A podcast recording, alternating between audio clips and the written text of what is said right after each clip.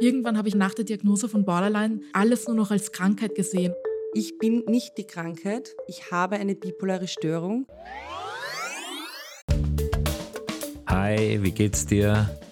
Naja, wollen wir drüber sprechen?